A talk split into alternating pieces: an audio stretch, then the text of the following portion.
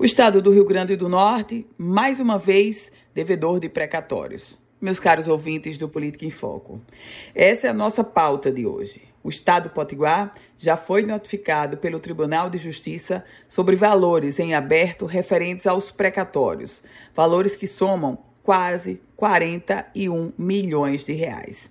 As informações são da própria divisão de precatórios. E olha, se você acha esses valores elevados, Pois eu vou lhe dizer um outro patamar.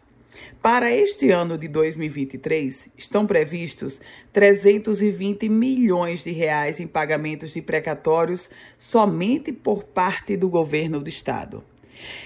Vejam os diversos tentáculos que o estado do Rio Grande do Norte tem como dívida. Os precatórios, tá aí para esse ano, tem que desembolsar 320 milhões de reais.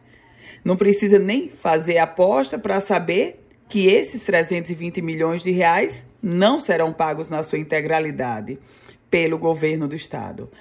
O outro tentáculo de devedor é o governo do estado na questão dos empréstimos consignados. Afinal, o executivo estadual desconta do servidor da folha, mas não repassa para os bancos. Essa é uma prática muito usual do Executivo Estadual. E tem também o Estado do Rio Grande do Norte como devedor dos fornecedores. Afinal, quantas vezes eu já não trouxe aqui nesse mesmo espaço paralisação de terceirizados, paralisação de serviços de empresas, como por exemplo a empresa que fornece as tornozeleiras eletrônicas, empresas que não estão recebendo do governo do estado. São dívidas que se avolumam e crescem ainda mais a própria crise do executivo.